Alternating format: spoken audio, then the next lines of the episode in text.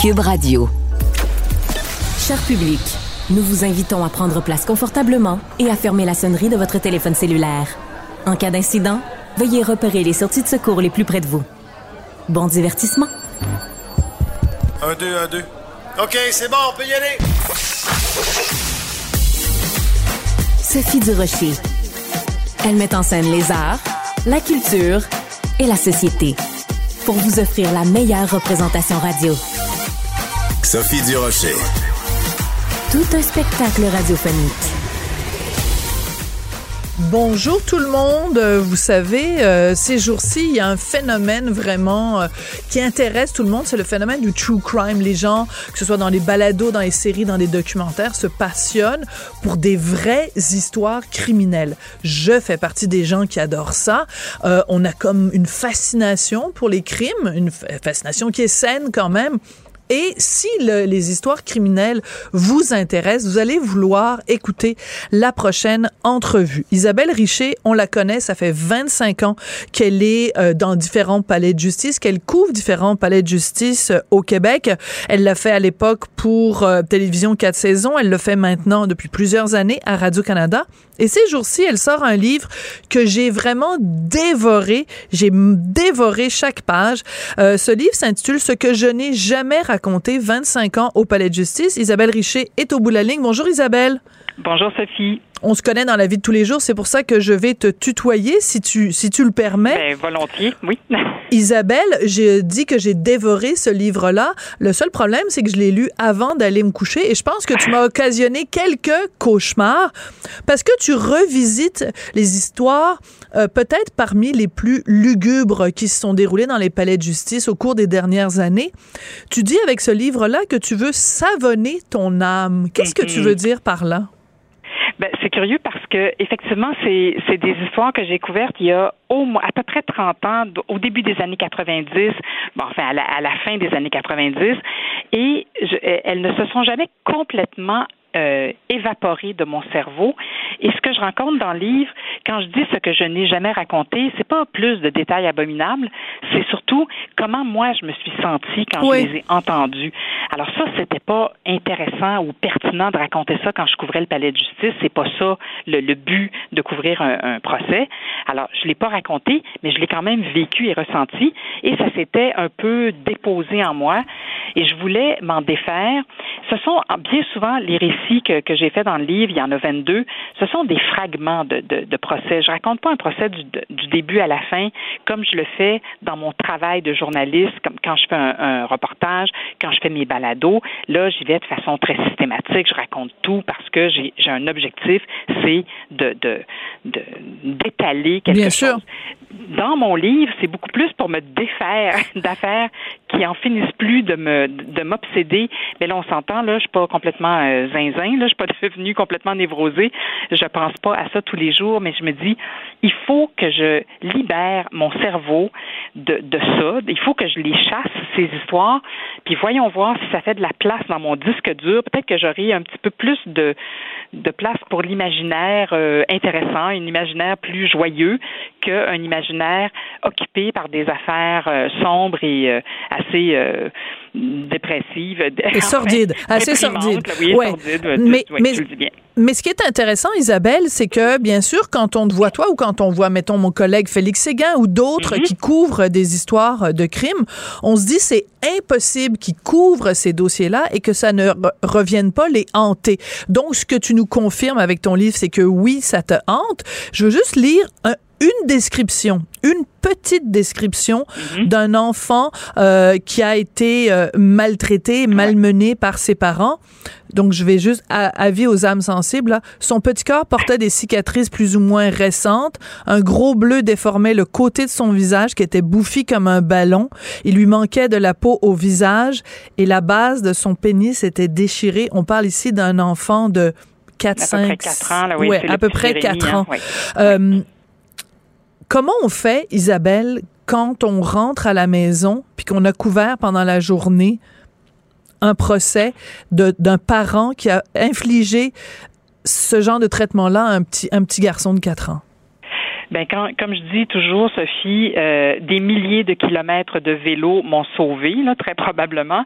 J'en faisais pas nécessairement des milliers le soir même, mais je pense qu'il faut que tu aies un exutoire, il faut que tu trouves une façon de ventiler. Et moi, je n'ai pas d'enfant, je n'en avais pas de cet âge-là, de sorte que je ne me projetais pas quand je rentrais chez moi dans mon hmm. propre enfant. Je comprends. Ça devait être particulier. Oui, ça devait être plus difficile pour les collègues qui avaient de jeunes enfants, mais euh, ce n'était pas mon cas. Là où je me, je me projetais beaucoup, c'est souvent dans les histoires où les filles pouvaient me ressembler, les victimes de, de violences, les victimes de, de viols, les victimes, bon, les victimes de meurtre, évidemment, je, je ne les voyais pas, mais j'étais capable d'imaginer ce qu'elles avaient vécu. Ça, évidemment, c'est des histoires dans lesquelles je me projetais davantage, mais l'horreur et la souffrance et la douleur des parents qui viennent raconter ce que c'est que de perdre un enfant dans ces circonstances là mais ça m'atteint. J'ai beau pas avoir d'enfant, je suis pas un monstre, je suis pas, suis pas fait en béton. Alors c'est sûr que ça t'atteint, mais comme tout, toutes les personnes qui sont aux prises, avec, euh, pas aux prises, mais qui sont euh, exposées à ça à, la journée longue, ben tu finis par te faire une carapace d'une certaine façon. Comme je, dis tout le temps, si le médecin pleure à chaque fois qu'il perd un patient, ben il est pas à bonne place. Bien sûr, mais en même temps, ce qui est intéressant, parce que j'ai lu le livre au complet, et il y a quelque chose qui revient souvent. Tu nous parles de différents procès, en particulier des gens qui ont fait des agressions sexuelles. Dans le cas, dans certains cas, c'est des gens qui violaient des gens au hasard. Dans d'autres cas, ce sont des parents qui ont commis l'inceste. En fait, vraiment des histoires sordides. Et ce qui revient le plus souvent, Isabelle, c'est que les agresseurs sont des agressés. Ben oui, ben oui, forcément, tu, tu reproduis ce que tu as connu, ce que tu as vécu. C'est, je, vois mal un, un, enfant qui a eu une enfance ratée, euh, barouettée, euh, brutalisée, euh, violée, après grandir et maturer comme un, un adulte euh, sain, équilibré et, euh, et guilleret. Là. Ça, ça, ça n'existe pas. Là. Enfin, si ça existe, moi, j'en ai pas vu. Alors, la plupart des, des, des criminels que, dont j'ai couvert les, les procès, ce sont des gens qui ont eu des enfances et des vies ratées de misère. Alors, c'est pas très étonnant. On, on, on fait ce qu'on a appris à faire et c'est assez limité en général ce qu'on a appris à faire, alors on, on le répète. Ouais. C'est l'histoire de l'humanité. Hein? Mais il y, a des, il y a des histoires, des fois, où tu lis ça, puis te dis, tu te dis, si c'était un scénariste qui écrivait ça, mettons, ah, Luc Dion aurait raconté ça dans, dans District 31, ou mettons, si on racontait ça dans euh, Indéfendable, mm-hmm. euh, on, on, dirait au scénariste, là, Madame, euh, Madame Bismuth, on dirait, voyons, on t'exagère. Alors, un, mm-hmm. à un moment donné, il y a un agresseur euh, qui a commis des actes absolument épouvantables. Pendant qu'il témoigne à son procès, il explique le, genre de vie qu'il a vécu. Il dit, mm. il avait 12 ans, son père a commencé à l'agresser sexuellement. Son père l'a forcé à avoir des relations sexuelles avec sa mère. Il résiste, il pleure, se débat, mais tanné de se faire donner des coups, il fait ce que son père lui ordonne de faire, mm-hmm. puis il doit répéter les mêmes actes avec ses frères. Ah OK, moi je lisais ça, Isabelle, là, j'avais soit envie de pitcher mon livre à bout de bras, soit de me mettre à vomir, soit je me disais, ben c'est à désespérer de l'humanité. Je veux dire, il y a donc bien beaucoup de monstres autour de nous, Isabelle. Ben oui, il y a, y a un moment sûrement dans, dans, dans, dans, ce, dans cette lecture où tu as dû avoir envie de, de le sortir de là, oui. de te lever puis de l'arracher oui. à ça. Effectivement. Alors, mais c'est une histoire terrible parce que ils étaient cinq, ces enfants-là. Alors, évidemment, ça a commencé avec les, les plus vieux, les aînés. Puis en plus, j'ai pas besoin de te dire que c'est une famille archi dysfonctionnelle. Les enfants allaient à l'école de temps en temps. Alors, ça a été signalé et à un moment donné, on a sorti les deux aînés de cette maison. On les a placés en famille d'accueil. Ben là, qu'est-ce qu'ils ont fait en famille d'accueil? Évidemment qu'ils ont commencé à agresser euh, les jeunes là-bas. Puis si c'était pas des agressions sexuelles, c'était des abus physiques, c'était, c'était des coups, parce que c'est, le langage qu'ils connaissaient. Et alors, ils revenaient dans leur foyer familial la fin de semaine et ça, reprenait de plus belle les orgies euh, avec euh, les parents puis les, les plus jeunes enfants. Alors, c'est comme ça que l'affaire a été découverte, c'est-à-dire que quand les jeunes garçons, les deux aînés, ont commencé à agresser dans les, les familles d'accueil, ben là, on est allé y voir de plus près et on a bien vu que ce qui se passait dans la famille, les trois autres étaient aussi victimes. Alors, nous qui avions pris ces enfants-là en pitié, puis on, trouvait ça tellement terrible, exactement comme ce que tu racontes, c'est épouvantable vivre une vie pareille, ben on n'a pas été tellement étonnés quelques années plus tard quand on les a trouvés sur notre chemin au palais de justice. Et là à titre d'accusés parce qu'évidemment qu'ils ont commencé à faire des mauvais coups à l'âge adulte et puis euh, c'était pas ultra grave mais quand même des vols puis euh, je pense que c'était des méfaits des vols des, des incendies criminels peut-être. Bref ils allaient assurément répéter un peu ce qu'ils avaient vécu. Hmm. Mais j'ai été quand même étonnée parce que pour justement pour écrire ce récit-là, j'ai regardé les antécédents des cinq enfants et c'est pas majeur. Je m'attendais à les voir euh, justement accusés peut-être d'homicide involontaire ou, ou d'agression sexuelle grave. Ben non, rien de tel, rien d'aussi grave. Alors c'est quand même une presque bonne nouvelle. Ouais, il y a euh, une question fondamentale que tu poses dans ton livre et c'est une conversation que tu as avec tes patrons, mais je pense que c'est une conversation que tous les chroniqueurs judiciaires se posent dans toutes les salles euh, de nouvelles de la planète jusqu'où faut-il aller? L'exemple que tu donnes, c'est est-ce que je dois dire l'accusé a commis des attouchements sexuels sur une fillette de 4 ans ou je dois dire la réalité qui est l'accusé a forcé la fillette de 4 ans à lui faire une fellation? Est-ce que spécifier que c'est une fellation, est-ce que c'est dans l'intérêt public de le savoir? En même temps, si tu caches l'information, tu, tu censures d'une certaine façon. Donc, jusqu'où on va trop loin, Isabelle? Oui, puis est-ce que tu comprendras pourquoi cet être infect a écopé d'une peine de huit ans de prison? Voilà. Parce que si tu dis il a fait des attouchements sexuels, à quoi tu penses? Tu penses qu'il a mis sa main sur euh, euh, la fesse de l'enfant? Voilà. ben, franchement, a huit ans pour ça, on charrie. Mais non, mais si tu dis les choses avec des vrais mots, ben peut-être que tu vas comprendre euh, pourquoi il écope d'une peine si sévère. Évidemment, comme tu le sais aussi, parce que ça fait longtemps que tu es dans les médias, il y a une différence entre écrire les choses dans un journal et les dire avec des mots à la télé ou à la radio. Alors, on a, puis en plus, on a chacun une ligne éditoriale donnée. Alors, quand j'étais à TQS, il y a 100 ans de ça, ben, on était un peu plus permissif, si on peut dire, là, dans, dans, dans le récit. Euh, j'avais le droit de dire un certain nombre de mots un peu plus euh, un peu plus euh, crus. Euh, à Radio Canada, on, on est plus comment dire, on est plus pas, pas sensible, mais prudent? on est, oui, puis on, on, épargne un peu notre notre public. Euh, c'est pas tellement qu'on est plus respectueux parce que tout le monde essaie de respecter son public. On veut pas le, on veut pas le faire fuir notre public. On n'est pas bête, hein. mais on essaie de de l'épargner jusqu'à un certain point. Alors, euh, il y, a des choses qu'on ne dit pas, il y a des choses que personne ne dit parce que ça ne se raconte pas presque et ça, ça n'aidera pas euh, le récit. On n'ira nulle part de plus en ajoutant ce mot ou ce détail. Il y a des choses qu'on n'a jamais racontées. Une dernière question, euh, Isabelle. Est-ce que tes 25 ans passés dans un palais de justice, est-ce que tu arrives quand même, malgré tout, à avoir confiance dans l'être humain ou est-ce que à force d'avoir fréquenté le côté sombre, sombrissime, hmm. ça t'a rendu désabusé d'une certaine façon? Non, je ne perdrai jamais espoir en l'humanité parce que justement, dans ces 22 récits, il y en a des, des lueurs ici et là pas seulement pour euh, les, les, les victimes, parce qu'il y en a des belles histoires de victimes qui s'en remettent. Il y a aussi un peu d'espoir pour les accusés. Pas tous, évidemment. Ils n'ont pas tous la réhabilitation, d'introspection et de se, de, de, se réhabiliter, mais il y en a, assurément.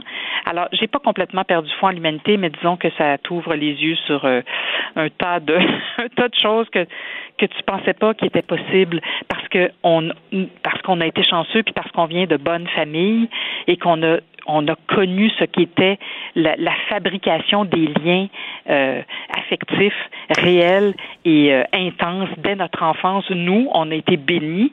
Ben c'est pas tout le monde qui a ça, puis on comprend pas pourquoi des gens qui sont pas faits pour avoir des enfants en ont pareil et euh, les, les maltraitent, les abandonnent, les rejettent. Ça dépasse, en tout cas ça, ça dépasse mon entendement à moi, mais j'ai pas perdu complètement l'espoir.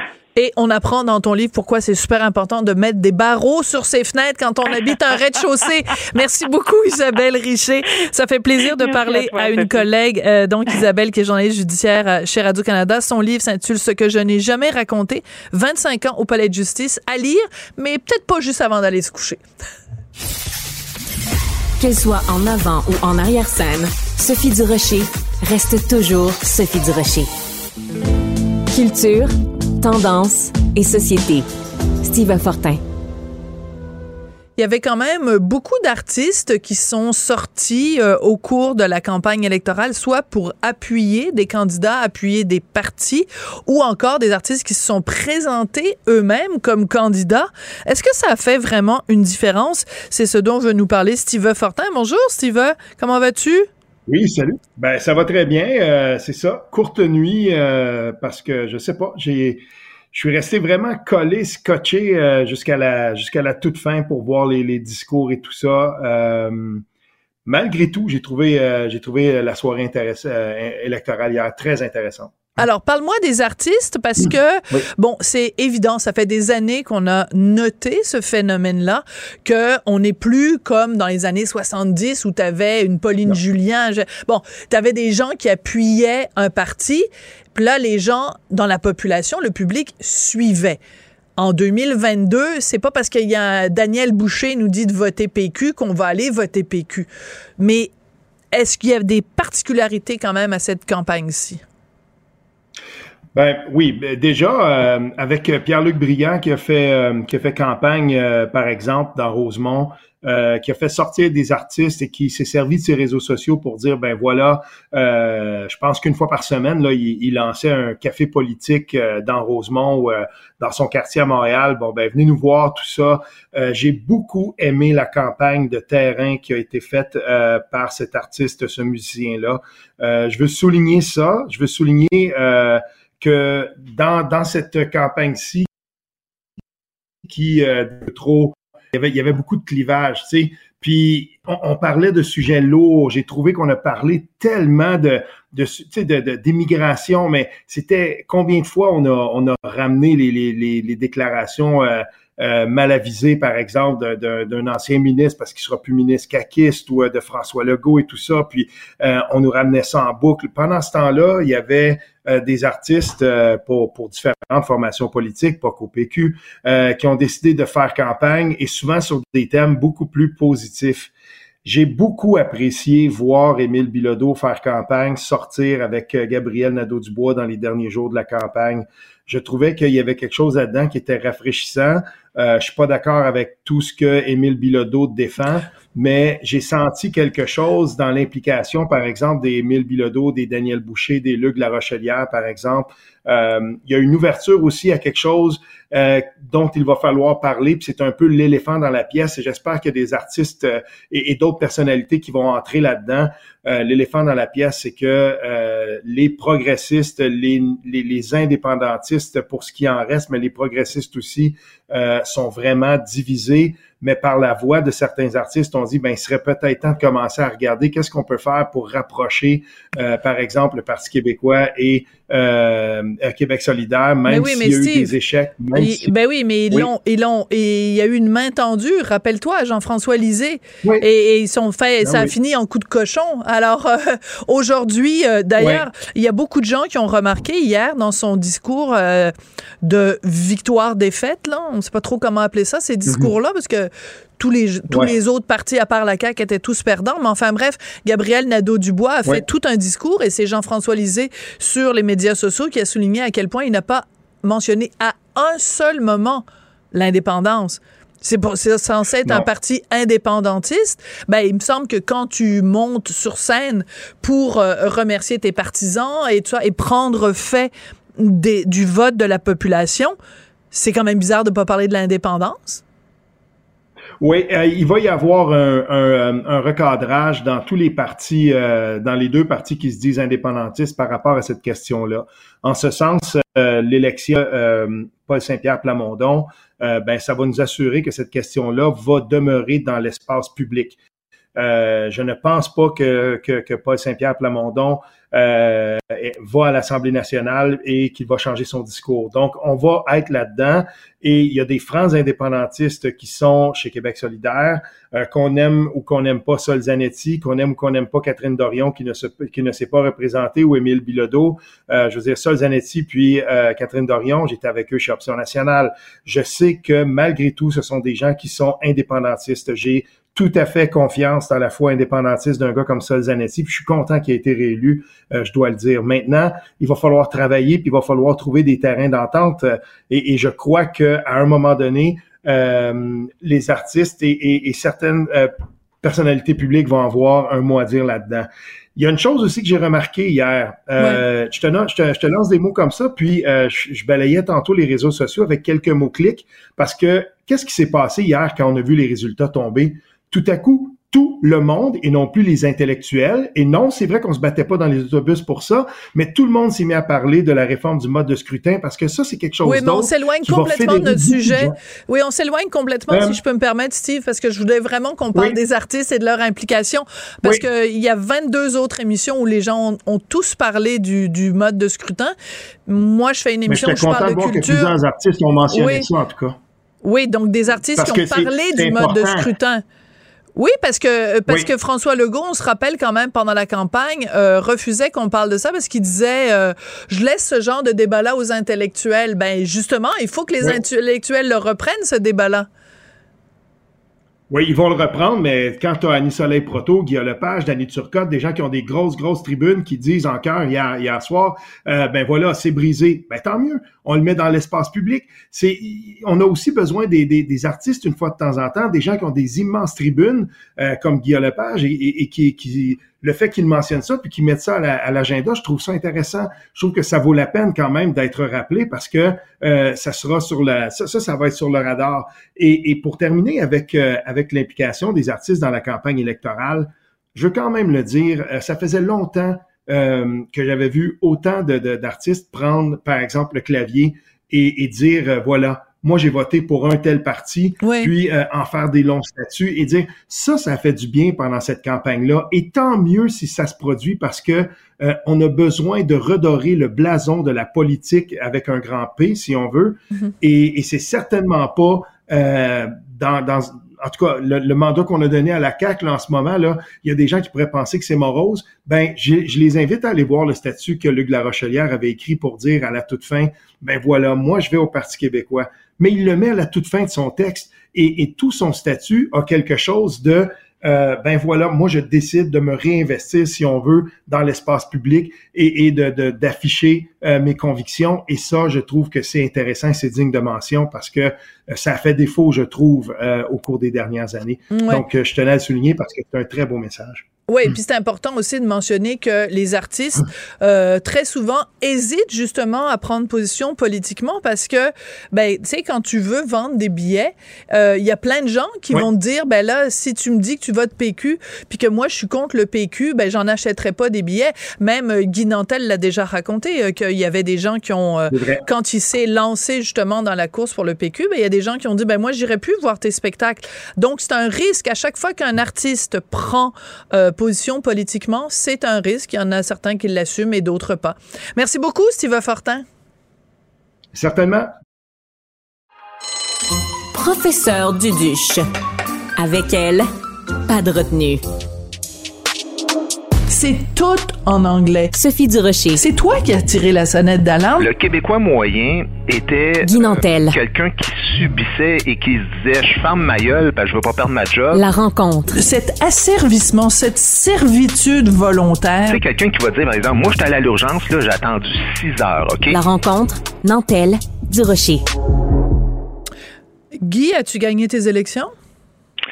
Ben là, c'est difficile. toute chose, euh, toute chose est très relative, euh, comme on a vu hier euh, par rapport à qu'est-ce que gagné. Tu écoutais les cinq chefs, puis tu avais l'impression dans leur discours que tout le monde avait triomphé. Hein? Tu, quelqu'un qui mettait la télé puis qui comprenait pas la, langue française et disait, coudon, c'est qui a gagné parce que tout le monde était triomphant. Triomphant. triomphant, ouais. Ben écoute, c'est drôle parce que j'ai rarement vu une soirée avec si peu, dans le fond, de, de on savait à quoi s'attendre. Là, je veux dire, il n'y avait pas d'enjeu euh, très, très euh, précis. Là. Je veux dire, à 8 heures, je me suis dit, je vais me faire un gin tonic. J'ai eu à peine le temps de verser le gin. J'ai même pas mis le tonic. Il, annonçait la caque majoritaire. Fait que c'est comme, OK, euh, ça finit vite. Mais en même temps, évidemment, il y avait un petit suspense côté opposition. Puis je trouve ça drôle parce que, tu sais, j'ai rarement vu quelque chose comme ça, c'est-à-dire un gouvernement qui, tu sais, une vraie vague, là, tu sais, qui ramasse tout, mais en même temps, tu sais, on dirait que chaque fois qu'il arrivait sur un ministre qui rentrait, ou en tout cas un, un député caquiste connu, c'était tout le temps, ouais, ok, Boulet, ouais, ben lui, c'est là, on n'est pas sûr de le revoir comme ministre. Euh, Roberge, et je pense pas qu'on va le revoir en éducation. J'espère qu'on ne le verra pas en éducation, ouais. C'était toujours comme pas catastrophique, mais très critique. Euh, charrette, environnement, tout ça, mais euh, et ça me faisait penser à une blague que je faisais dans mon show. Je, je trouvais ça drôle de dire, tu sais, les ministres sont, sont interchangeables. Quand ils sont pas bons dans quelque chose, on dit, ben, on va les mettre ailleurs, un peu comme si on disait Carey Price, il accorde trop de but, on va l'essayer au centre, tu sais. Puis c'était un peu ça hier que je trouvais qu'il disait là, quand il passait les ministres un par un. C'est très bon, c'est très bon. Écoute, euh, quand même, il y a, y a quand même une surprise, c'est-à-dire que quand on regardait les sondages, quand on a vu la, la remontée euh, de, de, d'Éric Duhem et du Parti conservateur où on se disait, bon, c'est un parti dont personne parlait euh, il, y a, il, y a, il y a quatre ans. Il a quand même réussi à aller chercher 13% des votes. On se disait, bon, il va au moins élire une personne. Ben non, non seulement lui est pas là, mais c'est un gros zéro. Moi, la question que je veux te poser, Guy, euh, tu sais, à l'émission Le Monde à l'envers, ils nous, ont, ils avaient demandé, bon, est-ce qu'il faut avoir peur des conservateurs? La voix, là, les gens qui ont voté pour le Parti conservateur et qui ne se retrouvent pas représentés à Québec, ils vont l'exprimer comment, leur colère? Ça te fait pas peur, toi? Oui, oui, ben peur, euh, c'est un grand mot, mais c'est ça t'inquiète, mettons. légitime. Oui, euh, tout à fait. Il mérite euh, au moins un siège. On a, mais tu sais, c'est ça le jeu de la démocratie, ou en tout cas, si on peut appeler ça de la démocratie, mais c'est quand même un jeu où tout le monde connaissait les règles d'avance. Puis, tu sais, moi, j'ai quand même suivi le Québec 125 presque tous les jours depuis le début de la campagne. C'était pas non plus une surprise, là, c'est-à-dire que tout le long de la campagne, on prévoyait aucun siège au Parti conservateur. Peut-être c'est arrivé une fois là, qu'en Beauce-Sud, qu'il y en a un qui a pris des devants, mais on on s'attendait pas à grand-chose. C'est sûr que, que totalement raison. Je veux dire, on veut voir ces gens-là à l'Assemblée nationale plus que frustrés dans la rue euh, à tout casser. Là, voilà. Euh, mais qu'est-ce que tu veux que je te dise? Euh, écoute, Éric Duhem, moi, j'ai trouvé excellent dans son discours, c'est-à-dire à la fin, dans le fond, il a accepté la défaite, puis il a surtout donné rendez-vous à son monde en disant, gars, on a fait un pas de géant, ils sont passés de 1% à 15% ou en tout cas 14% puis de dire, ben, on se revoit dans quatre ans. je pense que c'est la façon la plus sage d'envisager les choses. C'est pas, pas juste eux autres, tout le monde. Euh, le Parti québécois a souffert aussi de, de, ben ça, là, tu sais. Mais la fameuse proportionnelle, Sophie, c'est parce que c'est compliqué. Euh, je veux dire, c'est pas la première fois qu'on voit ça. Là, de, de René Lévesque, Bourassa, il y a personne qui a voulu la changer, ce mot juste de, de, de faire de, mode de scrutin, ouais c'est toujours pareil. C'est quand t'es quand t'es pas au pouvoir, tu chiales que, que c'est, pas juste. Puis quand t'es au pouvoir, ben tu veux pas le changer parce que ça te favorise. Fait que là, c'est sûr que la CAQ voudra pas le changer. Parti libéral, ça les avantages aussi de tout temps parce que autres, euh, bon, on sait qu'ils ont toujours une vingtaine de sièges de garantie. Alors c'est très compliqué, mais c'est, c'est arrivé. Euh, tellement de fois, là, c'est vrai qu'avec 30% tu peux prendre 100% du pouvoir, puis avec 15% zéro siège, c'est absolument inacceptable. Moi, je pense qu'il faut le réformer. Je serais d'accord avec ça. Euh, mais ça s'est vu même au Canada, au fédéral. Souviens-toi, en 2019, les conservateurs, oui, 220 000 votes de plus que Trudeau. C'est bon de le euh, rappeler. Mais 36 euh, sièges de moins. Le Bloc québécois a deux fois moins de votes que le NPD, mais pourtant 32 sièges contre 24. Alors, il y a vraiment des incongruités comme ça souvent, ouais. Ouais, tout à fait. je veux t'entendre sur un sujet, Guy, puis je sais pas si c'est là que tu voulais aller, mais je te lance le sujet quand même. le parti qui fait, qui est dans l'opposition, le Parti libéral de Dominique Anglade, seulement 7% des francophones ont voté pour ce parti-là. Il n'y a pas quand même un malaise à y avoir. Euh, bon, les, les, francophones ont voté massivement pour euh, le parti qui est au pouvoir, ça c'est parfait, mais quand même, la, la, la majorité historique, les francophones au Québec sont pas en faveur du parti qui est dans l'opposition, ça, ça crée quand même, ça grince dans les coins, là. Ben, ce qui est le plus euh, choquant, si je peux utiliser ce mot-là, c'est la, la cassure quasi irréconciliable entre Montréal et le reste du Québec. Là. Je veux dire, tu regardes la carte, c'est absolument euh, c'est bouleversant là, de dire, mais écoute, on est rendu carrément. Euh, il y a deux pays. Il y a un pays ben, dans le pays. Il y a deux nations carrément. Euh, puis ben, Montréal, euh, où il y a du Québec solidaire là-dedans, mais je veux dire, c'est c'est majoritairement anglophone woke. Là, je veux dire, si je peux faire un résumé, mais je veux dire, ça ça ressemble en rien à ce que le, reste du Québec souhaite. Puis c'est moi, c'est surtout ça qui me préoccupe. Après, c'est sûr que bon, Dominique Andelade, est-ce que est-ce qu'elle va rester? Il y a eu beaucoup de critiques par rapport à ça. Il va y avoir un vote de confiance au Parti libéral dans un an, euh, donc il reste peut-être euh, une année euh, si elle change. Mais je vois pas comment ils vont pouvoir se réconcilier, peu importe qui est le chef, avec les francophones, parce que c'est un cercle vicieux. Quand tu t'affaiblis, il te reste que ta base, puis ta base, c'est les anglophones puis les immigrants au Parti libéral. Alors, forcément, ils voudront pas se mettre leur base à dos, alors ils vont être de plus en plus prudents. Puis ça, c'est un peu comme quand tu joues au tennis puis tu as peur de, de, faire des erreurs. Ben évidemment, de, plus plus es nerveux, plus tu te mets en enfer. Fait que là, ils vont juste vouloir protéger leurs acquis parce que ça leur garantit quand même presque toujours d'être au moins dans l'opposition officielle. Mm. Et c'est ça la perversion de ce système-là. Alors, évidemment, vu qu'on le sait, on le rappelle pour ceux qui ne s'en souviennent pas, tu avais été euh, en liste candidat à la chefferie du Parti québécois. C'est Paul Saint-Pierre Plamondon qui l'a remporté. Il a donc mm-hmm. été élu hier. Je veux dire, on a eu froid, euh, on a eu des sueurs froides quand même pendant la soirée parce que c'était très chaud dans Camille Laurent. Euh, donc, il a fini par l'emporter. mais deux, deux autres députés Pascal Bérubé puis Monsieur Arsenault. Mm-hmm. Comment tu comment tu vois ça? Euh, comment tu. Qu'est-ce que tu as pensé du discours aussi de Paul Saint-Pierre Plamondon hier, qui a cité Gaston Miron quand même? ouais, ben écoute, c'est sûr que ça, moi j'ai suivi ça euh, d'une façon assez particulière ben cette année les élections parce que forcément, euh, je mentirais pas là, je veux dire, je, je me mettais toujours à la place de et si ça avait été moi, euh, je, tu sais, je veux dire, je ferais pas de cachette là. C'est sûr qu'on se demande toujours quels auraient été les résultats si on avait été élu chef. D'autant plus que j'avais moi euh, vraiment une grande avance par rapport aux sondages nationaux à l'époque où j'ai fait la course. Fait que c'est sûr que tu sais, le téléphone sonnait puis euh, il y, a tout le monde qui me demandait mon opinion avant même que ce soit fini. D'abord Camille Lorrain, je veux dire, je sais pas ce qui s'est passé. On a passé comme une heure sans avoir aucun résultat. Là. Il y avait 124 circonscriptions qui donnaient des, des résultats, puis eux autres n'en donnaient pas. Alors, on était comme Allô, tu sais, le Québec vous regarde parce que c'est quand même un des plus grands suspens de la soirée, c'était de savoir euh, qu'est-ce qui allait se passer avec ça. Euh, je, suis partagé. Je suis content pour Paul parce que sincèrement, c'est un gars qui a été excellent puis qui a travaillé fort. Lui, là, ça fait dix ans qu'il travaille. Puis moi, je sais ce que c'est dans la vie de, de travailler pendant des années pour réussir dans un domaine. Mm. Moi, je suis arrivé là un peu comme un cheveu à soupe, mais lui, vraiment, ça fait des années qu'il préparait ça. Puis donc, c'était son soir et c'était important qu'il gagne. Alors, il a réussi son premier pari, évidemment, de sauver le parti de la mort. Euh, mais il y a quand même des limites à, étirer le concept de victoire morale ou de défaite honorable, parce que il y a personne qui est content au Parti québécois. Mais non, il y avait dix députés, il y en a trois. Là. Personne ne va me dire que c'est une ben, victoire. là. Ben, c'est ça. C'est mathématique. Il faut quand, même, être honnête, là, parce que si, si on joue juste la game de non, non, non, au moins on a un chef à l'Assemblée nationale, euh, écoute, c'est quand même catastrophique dans un sens. C'est-à-dire que ce parti-là n'aura pas la reconnaissance officielle.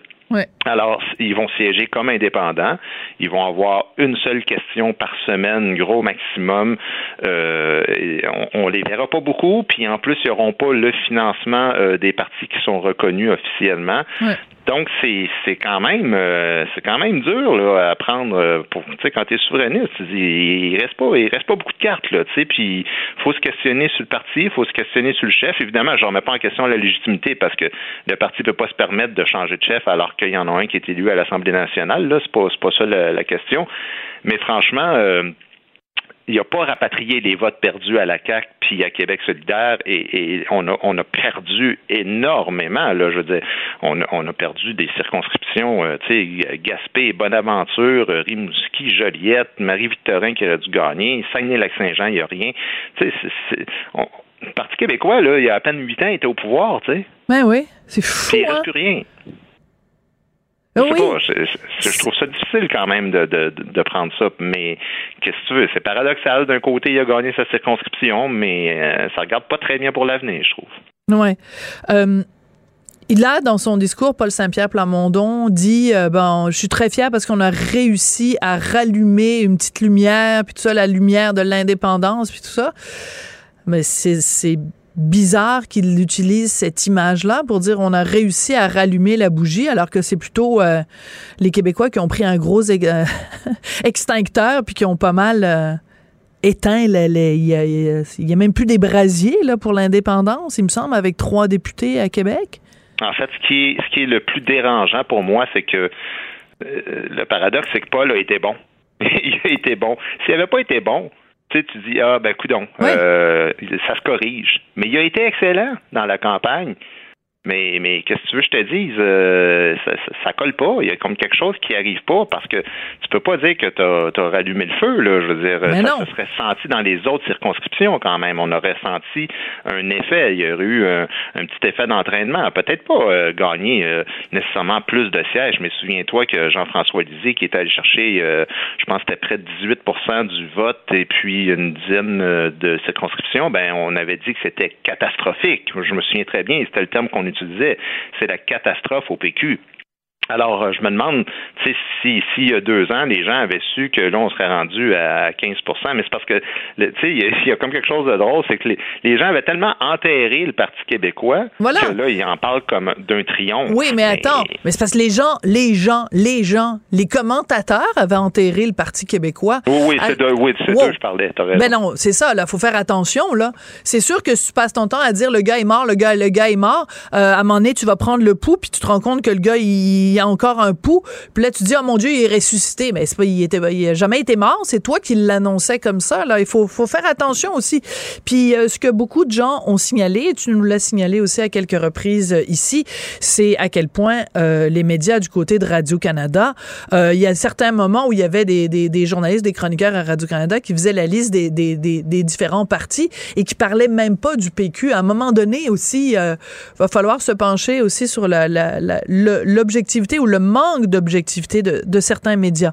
Guy? Oui, sauf que là, euh, là ils auront une, raison de plus de ne pas en parler, de dire ben euh, c'est même pas un parti reconnu officiellement. Tu comprends ce que je veux dire? Oui, maintenant, oui. Mais quand... non, mais ils l'ont ils l'ont amené là, là, tu sais, les, les, commentateurs. Moi, je trouve que ben, c'est en partie eux qui l'ont amené là. Mais là, le problème, c'est que plus on se retrouve dans ça, euh, tu sais, je veux dire, on, on peut pas se faire juste des accroires puis se dire, écoute, le feu euh, est reparti, puis de bon, c'est des, c'est des formules là. Évidemment, je comprends pour pour les militants, c'est, le fun de, de, de craquer le monde un petit peu. Mais même en étant excellent, même quand la CAQ s'est mis le pied dans la bouche euh, à chaque deux jours par rapport, entre autres, à l'immigration, même quand il y a eu le des des tracts de Québec solidaire qui libère quand même la voie en grande partie dans son propre comté, ben, il a fallu attendre à 11h moins quart le soir pour savoir si pas rentrer ou pas. T'as raison. Donc, euh, c'est ça. C'est une, une, une, une victoire. Ça, ça, fait un petit peu penser quand il y a les sondages qui sortent dans le milieu de la radio. Le lendemain, tous les, toutes les stations de radio prennent des annonces dans les journaux pour dire que c'est eux les gagnants. Mais c'est pas, pas possible. Vous pouvez pas tous être gagnants. Ben, il, a, quand même gagné en partie, c'est-à-dire que le parti n'est pas mort. Il a gagné sa circonscription, donc il a la légitimité. Il est un chef d'un parti à l'Assemblée nationale. Ce n'est pas rien. Est-ce que c'est suffisant euh, pour euh, finir la, course là, puis vraiment se dire euh, on a on a ressuscité le parti et c'est reparti? Moi, en tout cas, il, reste encore bien de chemin à faire, je trouve. Merci beaucoup, Guy Dantel. OK, à demain. Sophie Durocher. Un savoureux mélange artistique de culture et d'information. Bon, je vais vous faire une confession. Moi, j'adore le poulet frit Kentucky. J'en mange à peu près une fois par année. Donc, je pense que je vais aller au à la boutique. Ils en fument du bon. C'est des boutiques de saucisses parce qu'ils font. Euh, ils ont fait des saucisses au poulet frit Kentucky avec tout là, les poulets frits, la salade de choux en don. J'avais envie de parler de tout ça avec Felipe Saint-Laurent qui est chef et propriétaire des boutiques Ils en fument du bon. Bonjour Felipe. Salut Sophie, ça va bien? Ben, moi, ça va bien. Écoute, vous avez l'air en pleine forme. Je pense que vous avez mangé beaucoup de saucisses au cours des dernières heures, Felipe.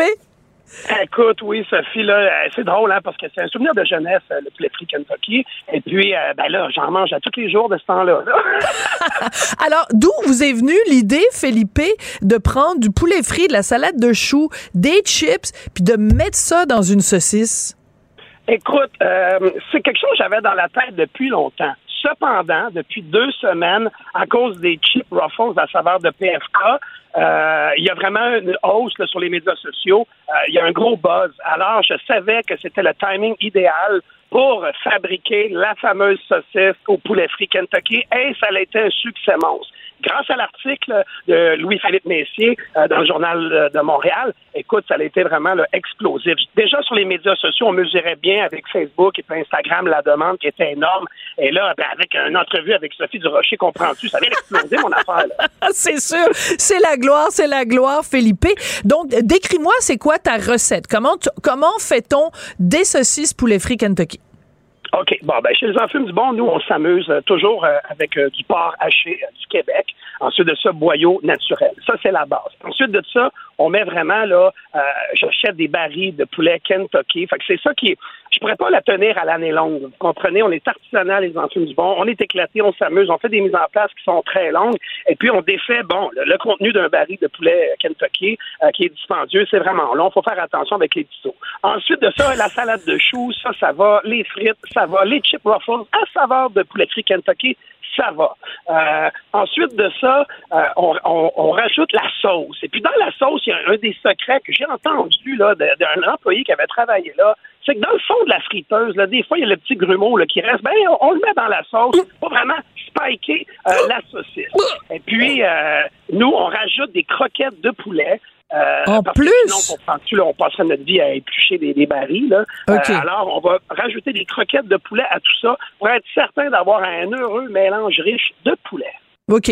Euh, euh, point de vue cholestérol, faut-tu avoir comme un défibrillateur à côté de nous quand on mange des saucisses euh, poulet frit Kentucky? Aïe, ouais, écoute, Sophie, c'est pas pour se mettre en forme, hein, on comprendra que c'est une petite gâterie. Alors, il euh, faudrait en manger là, pas plus que deux. Là, je pense qu'après ça, on a fait le tour de la chose. J'adore ça.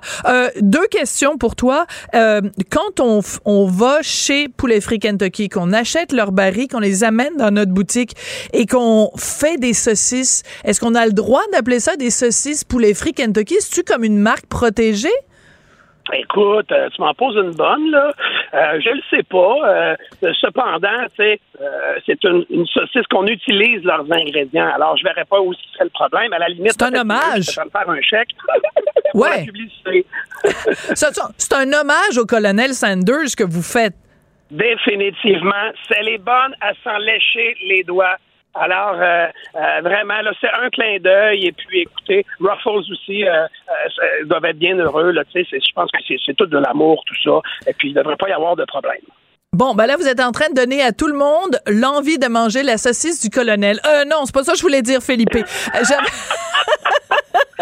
c'est vraiment drôle. En tout cas, les enfants du aller sur Google, les gens, là, on a 11 boutiques à nous. On n'est pas dans les supermarchés. Il faut vraiment aller dans les boutiques. Et je tiens à dire que il va en avoir ce jeudi partout. Il y en a présentement dans les boutiques, mais bon, avec la demande, oups, ça, ça, ça part vite. Mais ce jeudi, vraiment, là, ça, il va en avoir partout. Allez sur Internet pour vérifier, là, c'est où ils en fument. Bon, on en a jusqu'à Québec, Bromont, Trois-Rivières. Ah, bon, ben, mon Dieu. Partout au Québec, on va manger la saucisse du colonel. Moi, ce que je veux savoir, c'est, bon, vous nous avez dit les ingrédients, euh, Felipe. Est-ce que c'est la, la, saucisse la plus flyée que vous avez faite ou vous avez eu aussi des affaires plus euh, étranges, plus euh, bizarroïdes que ça encore? Écoute, c'est certain que pendant le Super Bowl, au début février, on fait vraiment une saucisse à chaque année avec euh, du popcorn, de la Budweiser, euh, ah. des croquettes de poulet, ah. et puis euh, on met des petites saucisses high grade dedans. Tu sais, c'est vraiment la saucisse dans la saucisse. c'est de la folie. Là. Mais vraiment, chaque, on suit chez les enfants du bon tout le calendrier de ce qui se passe dans la vie de tous les jours. Et puis, on suit vraiment, là, on est très, très festif. Mais, OK, une, euh, une question quand même pour la, la, saucisse au poulet frit Kentucky. Ça goûte-tu bon? Ça, ça goûte vraiment bon, l'écoute. Ah, ouais? ça, goûte.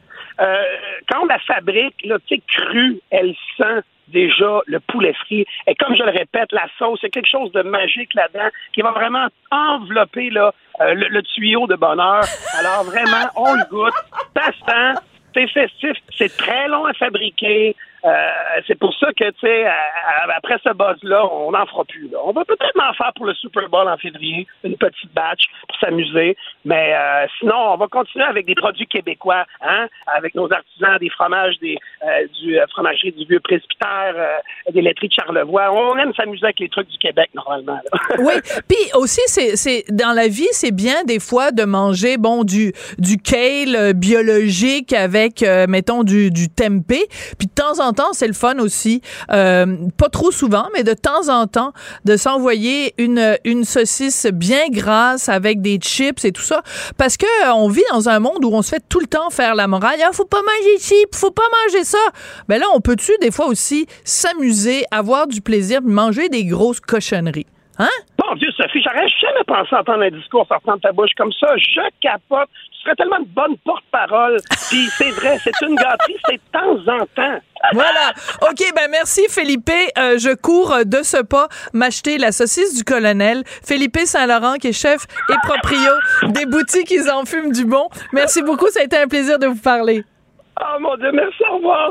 Merci à Marianne, merci à Charlie, à tout bientôt. Radio.